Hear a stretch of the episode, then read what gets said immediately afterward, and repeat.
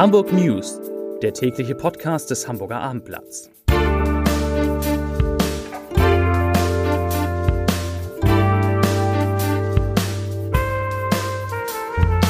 Moin, mein Name ist Lars Heider und heute geht es um neue Erkenntnisse zum Amoklauf in Alsterdorf.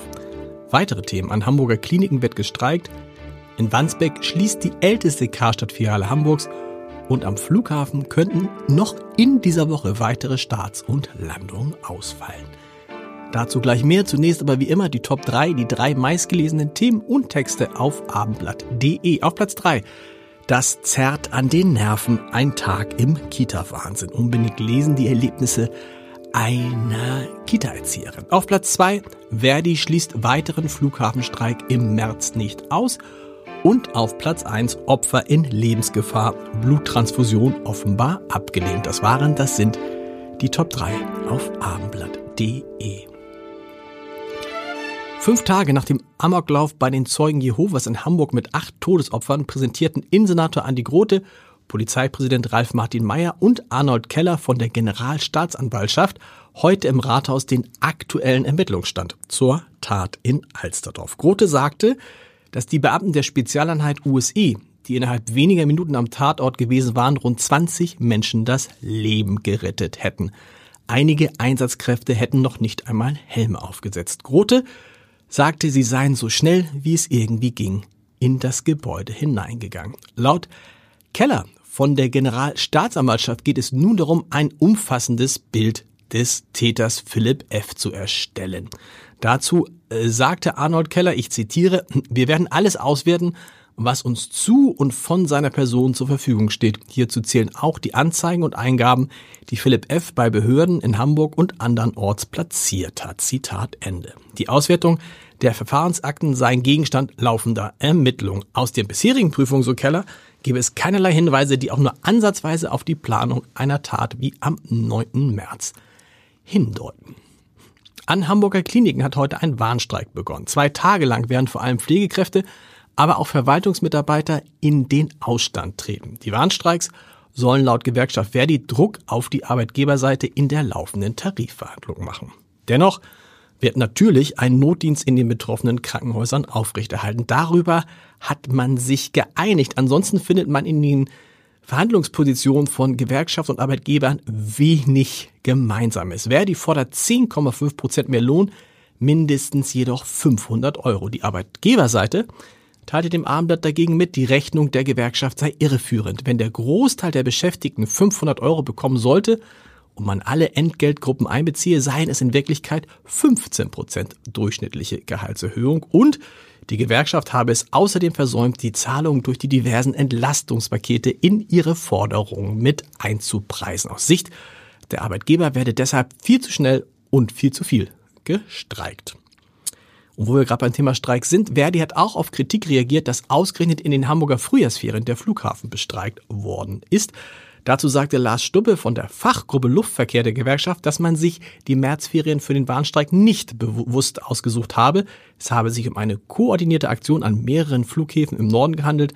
Nur in Hamburg sei der Termin zufällig eben in eine Ferienzeit gefallen. Stubbe wollte nicht ausschließen, dass es in dieser Woche noch einmal zu einer Arbeitsniederlegung kommt. Enttäuschung und Tränen gab es heute in Wandsbek. Die Schließung von bundesweit 52 Filialen von Galeria Kaufhof Karstadt trifft auch Hamburgs ältesten Karstadt-Standort. Diese Filiale besteht seit fast 100 Jahren. Das Haus wurde von Ernst Karstadt gegründet und im Oktober 1924 eröffnet. Heute meldete sich die Eigentümerin des Gebäudes zu Wort, die Union Investment Real Estate GmbH. Und ein Sprecher sagte, die gestern bekannt gewordene Schließungswelle ist ein harter Schlag für die Mitarbeitenden an den Standorten. Als Eigentümerin des historischen Karstadthauses Wandsbek fühlen wir mit Ihnen und sind als Hamburg-Unternehmen traurig, dass die traditionsreiche Geschichte des Hauses nun nach fast 100 Jahren endet. Die CDU-Bezirksfraktion Wandsbek, die will das aber so nicht hinnehmen. Es sei unverständlich, dass der Schließungstermin weit vorgezogen werden soll obwohl aus dem Umfeld zu hören sei, dass der Standort schwarze Zahlen schreibe, sagte die CDU-Fraktionsvorsitzende Nathalie Hochheim dem Abendblatt. Und sie fordert deshalb den Senat auf, sich bei der Signer-Gruppe, das ist die Gruppe, die hinter Galeria Kaufhof steht, dafür einzusetzen, dass der Standort Wandsbek mindestens bis zum ursprünglich vereinbarten Schließungstermin im April 2024 geöffnet bleibt. Ein Motorradfahrer hat sich bei einem Unfall in, im Hamburger Stadtteil Marmsdorf lebensgefährlich verletzt. Der 28-Jährige war am Montagabend laut Augenzeugen mit überhöhtem Tempo unterwegs, wie die Polizei in der Nacht heute mitteilte.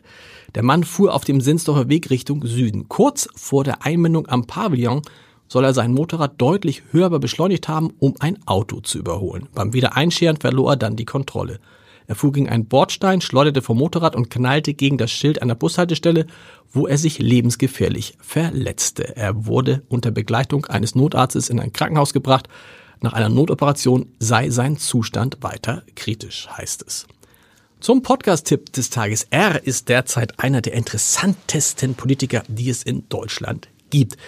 Das liegt zum einen daran, dass Klaus Ruhe Matzen lange gar keine Politik gemacht, sondern Möbel und Softeis verkauft hat. Und zum anderen liegt es daran, dass er nach wie vor in keiner Partei ist, obwohl er den CDU-Größen Angela Merkel und Daniel Günther, dem Ministerpräsident von Schleswig-Holstein, einiges zu verdanken hat. Und dann war Matzen auch noch der erste ausländische Minister in einer deutschen Landesregierung. In unserer Reihe Entscheider treffen Heider spricht der ehemalige Oberbürgermeister Rostocks und jetzige Wirtschaftsminister Schleswig-Holsteins über die deutsche Staatsangehörigkeit die er vor kurzem angenommen hat. Er ist nämlich gebürtiger Däne, über den besonderen Humor von Ministerpräsident Daniel Günther und über die Frage, warum er bisher eigentlich nicht in die CDU eingetreten ist. Und hat irgendwie auch was mit Friedrich Merz zu tun, glaube ich. Zu hören ist das komplette Gespräch unter www.abendblatt.de slash Entscheider. Und wir hören uns mit den Hamburg News morgen wieder um, na klar, 17 Uhr. Bis dahin. Tschüss.